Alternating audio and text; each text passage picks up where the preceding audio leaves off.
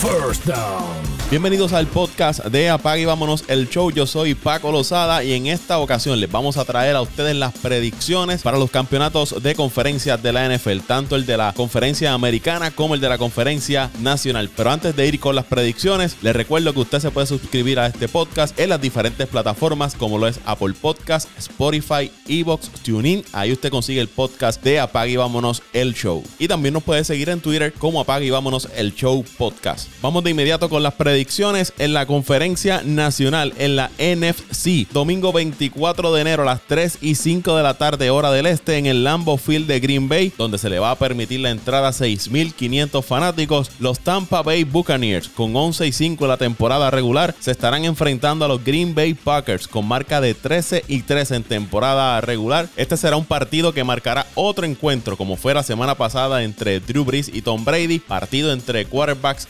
Salón de la Fama. Este también lo será. Pero en esta ocasión los anfitriones serán Tom Brady por el lado de Tampa y Aaron Rodgers por el lado de los Packers. Entre ambos suman 80 años de edad y un total de 147.740 yardas y 1.112 pases de anotación, incluyendo temporada regular y la postemporada. Tom Brady es el líder de la historia de pases para touchdown con 581 y Aaron Rodgers es el líder de pases para touchdown esta temporada con 48. Muchos han hablado del frío y cómo afectará al equipo de Tampa y a Tom Brady, porque se espera que para ese día en Green Bay la temperatura esté entre los 20 a 15 grados y posibilidad de que caiga nieve. El viento no debe ser un factor, va a estar entre las 7 a 9 millas y no debe ser problema para ninguno de los dos, ni para Tom Brady ni para Aaron Rodgers, porque en el caso de Brady, cuando juega en temperaturas bajas, su marca es de 31 victorias, 7 derrotas y 69 pases de touchdown. Rodgers, por su lado, 23 victorias, 7 derrotas y 63 pases de touchdown, así que no debe ser problema la temperatura para ninguno de estos dos quarterbacks. Otro dato es que ambos equipos tienen en su roster a tres de los mejores wide receivers desde el 2014 hacia acá. Estamos hablando que por el equipo de Green Bay, Devonte Adams 69 touchdowns y por el equipo de los Buccaneers, Antonio Brown con 69 touchdowns y Mike Evans con 62 touchdowns. Como les dije, esto es desde el año 2014 hacia acá. Vamos con la lista de los jugadores que han estado lastimados por ambos equipos. Comenzamos con Tampa. Antonio Brown, el wide receiver de los Buccaneers, no va a haber acción en el partido. Ya se anunció que no va a estar disponible frente al equipo de Green Bay. Está lidiando con una lesión en sus rodillas. Otros jugadores que han estado lastimados por el equipo de Tampa son los wide receivers Mike Evans y Chris Woodwin, el running back Ronald Jones II, el defensive back Shane Murphy Bunting y Jordan Whitehead. Todos estuvieron practicando limitadamente, pero se espera que por lo menos Woodwin y Evans vean acción en el partido del domingo, así como los otros jugadores que les mencioné. En el lado de Green Bay tenemos al Tyrant Mercedes Lewis, que no ha estado practicando, el running back AJ Dillon, Alan Lazar, Sadario Smith, Equanimo St. Brown, Rick Warner y Jamal Adams. Todos han estado lastimados, pero hasta el momento todos van a ver acción el domingo frente al equipo de los Buccaneers. Entrando ya al encuentro durante la temporada regular en la semana número 6, el equipo de Tampa venció a los Packers 38 a 10. Podemos decir que este sin duda fue el peor partido de la temporada para Aaron Rodgers, donde tuvo múltiples intercepciones, fue golpeado en más de una ocasión. La defensa de Tampa fue la clave en esa victoria, como lo fue el pasado fin de semana frente al equipo de New Orleans, donde la defensa fue la clave para que Tampa pudiera llevarse la victoria frente a los Saints, porque lograron recuperar el balón en varias ocasiones y Tom Brady pues tenía el balón en yardas cómodas, lo que le ayudó a generar la ofensiva suficiente para que Tampa venciera a los Saints. Esta defensa de Tampa estuvo entre las mejores 10 en la liga. Tienen en su roster a jugadores como Devin White, que va camino al estrellato en la liga. Levonte Davis, veteranos como su Jean-Pierre Port, entre otros. Estos jugadores están en el frente defensivo. Si miramos a la secundaria, tienen un Carton Davis, uno de los mejores jugadores defensivos en esa área de la liga. Continuando con lo que ocurrió en esa semana número 6, ese encuentro, el equipo de Tampa estuvo presionando todo el juego a Aaron Rodgers, lo hizo lucir incómodo. De hecho, en ese juego Green Bay salió al frente, pero una vez Rodgers cometió su primer error, ahí fue donde todo cambió. Pero este equipo de Green Bay es otro equipo, no es el mismo equipo aquel que jugó en la semana número 6, lo hemos visto evolucionar durante toda la temporada, lo hemos visto hacer ajustes en defensa, ofensivamente hemos visto cómo han ido subiendo el nivel según han pasado las semanas en la temporada.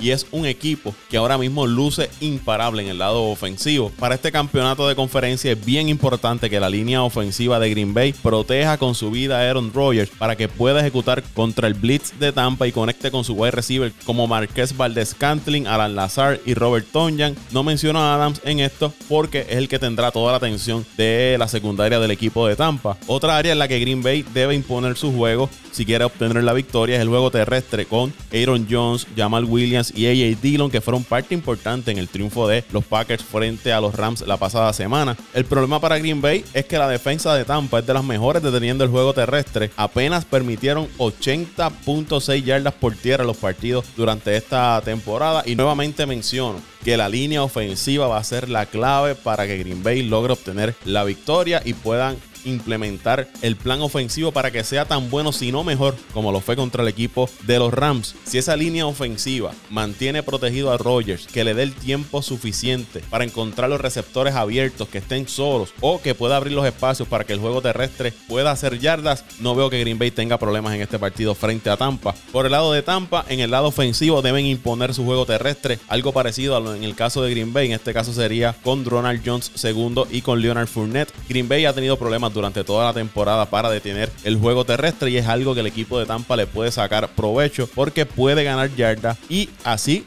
ayuda a Tom Brady a controlar el tiempo y evitar que Aaron Rodgers esté menos tiempo en el campo. Tom Brady debe tener cuidado a la hora de lanzar profundo el balón porque Green Bay tiene una buena secundaria siendo comandada por Jair Alexander, uno de los mejores cornerbacks de la liga y que debe cuidarse Tom Brady en no cometer errores cuando busque lanzar profundo el balón en el campo. Hay que estar pendiente a la salud de los wide receivers. Ya vimos que Antonio Brown no va a participar. En el caso de que Evans y Woodwing se vean limitados, no nos sorprendería que entonces el equipo de Tampa recurra más al juego terrestre y a su tight Rob Gronkowski, que ustedes saben que ha sido una de las principales armas ofensivas de Tom Brady durante toda la carrera y durante el tiempo que han estado juntos. Otro factor que puede ayudar a que el equipo de Tampa se lleve la victoria es también la línea ofensiva, como el caso de Green Bay. La línea ofensiva debe proteger a Tom Brady porque a Brady cuando lo presionan no luce cómodo. A veces se le ve incómodo, de hecho se nota en su rostro rápidamente cuando está siendo presionado por las defensas de los contrarios. Así que es bien importante lo que puede hacer la línea ofensiva frente al equipo de los Packers. Este es un partido que si lo miramos, quien más tiene que perder es Aaron Rodgers. Porque Rodgers apenas ha ganado un Super Bowl en su carrera. De hecho, ha ido solamente a un Super Bowl en su carrera. Si lo comparamos con Tom Brady, y ustedes saben la historia de, de Tom Brady, a cuántos Super Bowl ha ido, cuántos ha ganado. Y ustedes saben las comparativas que hay a diario entre Tom Brady y Aaron Rodgers, de quién es el mejor, quién es el GOAT. Así que este partido es bien importante para Aaron Rodgers, para los Packers.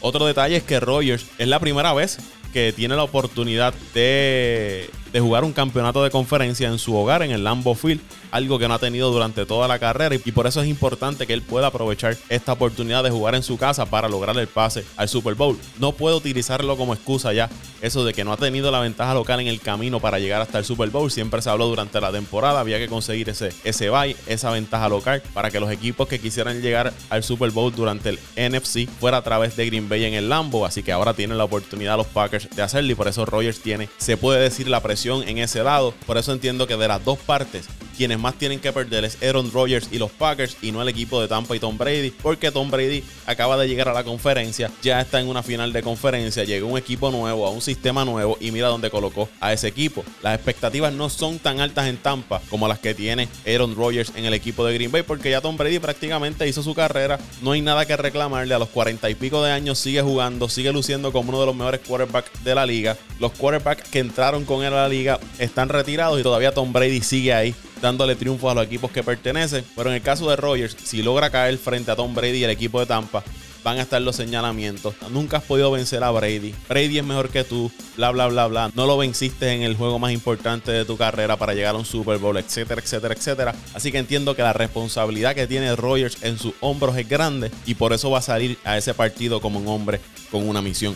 El otro partido será también el domingo 24. Este es en la conferencia americana entre el equipo de los Buffalo Bills que terminaron con 3 y 13 en la temporada regular y el equipo de Kansas que terminó con 14 y 12 en la temporada regular, partido en el Arrowhead Stadium de Kansas City, donde se le va a permitir la entrada a 17 mil fanáticos. No hay COVID-19 que detenga la fanaticada del fútbol para ir a ese partido. Se van a permitir 17 mil fanáticos, así que apunten ese dato por ahí. Mientras en la conferencia nacional de fútbol vamos a tener el duelo entre dos futuros salones de la fama, en el caso de Brady Rogers. En la conferencia americana vamos a ver el duelo entre dos quarterbacks de la nueva generación, Josh Allen y Patrick Mahomes, que son los únicos quarterbacks en promediar 300 yardas por juego y tener por lo menos 40 pases de touchdown este año que se van a enfrentar en una postemporada. Y aquí no estamos hablando solamente de Mahomes y Allen. También tendremos duelo entre los mejores receptores de esta temporada.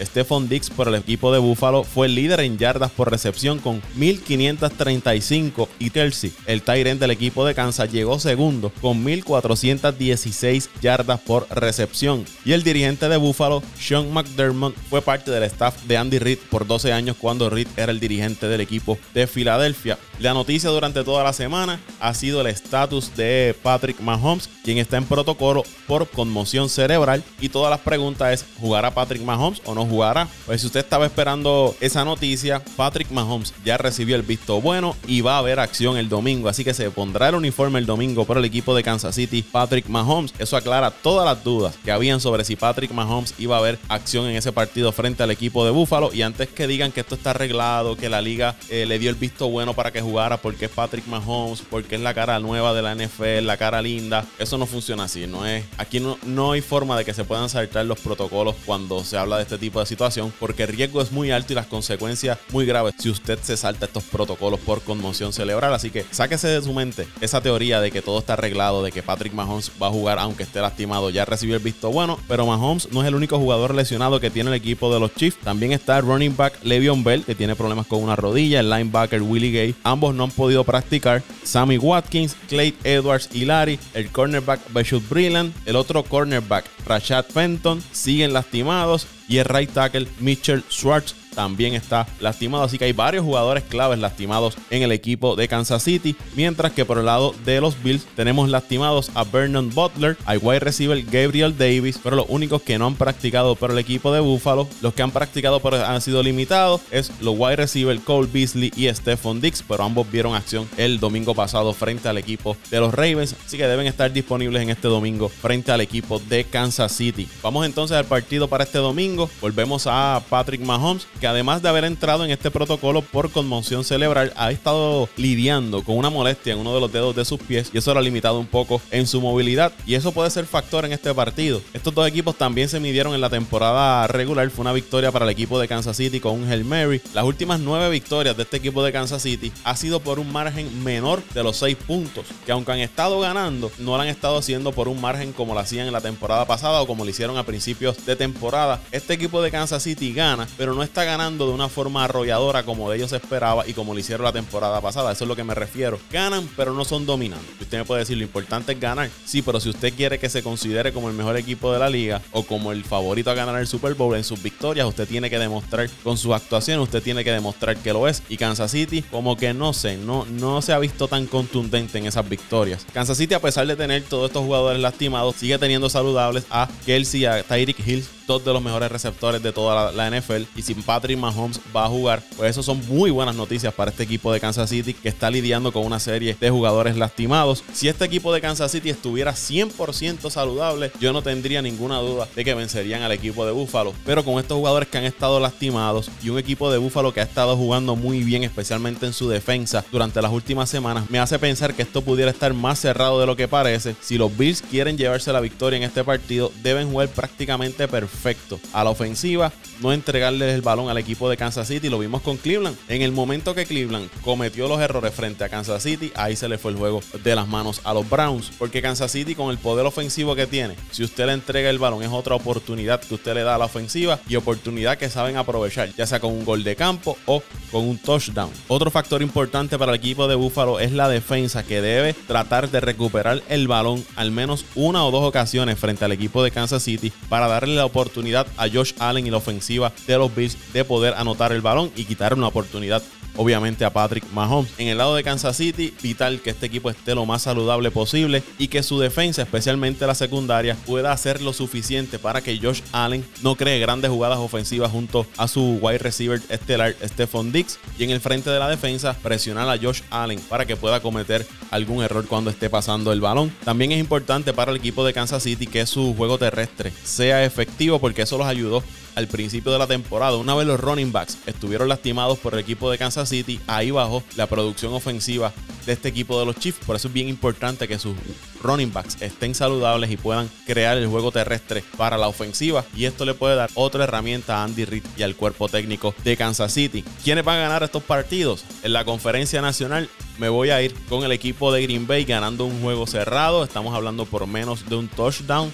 Veo a los Packers ganando 27 a 24 frente al equipo de Tampa. Entiendo que el clima va a ser factor. Aunque Tom Brady está acostumbrado a jugar en el frío, el resto de los jugadores de Tampa no lo están. Y Aaron Rodgers y los Packers no van a dejar de desperdiciar una oportunidad tan importante. Ellos tienen una oportunidad de oro en sus manos de adelantar al Super Bowl y esta parece ser una de esas oportunidades que llegan una vez cada mil años en la vida, así que me voy con los Packers para llevarse la victoria. Y en el otro partido me voy a ir contra todos los pronósticos, voy a escoger al equipo de Buffalo para vencer a Kansas City 24 a 21, partido también cerrado, porque aunque Patrick Mahomes esté jugando, esté casi al 100%, esas otras bajas que ha tenido este equipo de Kansas City van a afectarle de alguna manera u otra a este equipo. Una baja aquí, otra baja acá, un jugador lastimado aquí, un jugador lastimado acá. Cuando usted viene a ver al final del día, esto le puede eh, pasar factura y por eso en contra de todos los pronósticos, en contra de que Kansas City va a jugar en el Arrowhead, donde son prácticamente invencibles, van a tener a Patrick Mahomes en uniforme. Entiendo que Buffalo tiene lo suficiente, tanto en el lado ofensivo como defensivo, para poder hacerle frente a este equipo de Kansas City. Y aunque sea un juego luchado, en un juego que no sea bonito, en un juego feo como se dice, me voy a ir con los Bills para llevarse la victoria. Esto es en contra de todos pronósticos. Packers y Bills serán los dos equipos para este servidor, para Paco Lozada, para llegar y disputar el Super Bowl el próximo 7 de febrero. Estos son mis picks para estas finales de conferencia de la NFL. Usted me puede seguir en Twitter en arroba Paco Lozada PR en Twitter. Le invito a que se suscriba al podcast de Apague y Vámonos el Show. Lo puede hacer a través de Apple Podcast, Spotify, Evox, TuneIn. Ahí usted nos consigue, nos puede conseguir también en la red social de Twitter como Apague y Vámonos el Show Podcast. Apague y Vámonos el Show.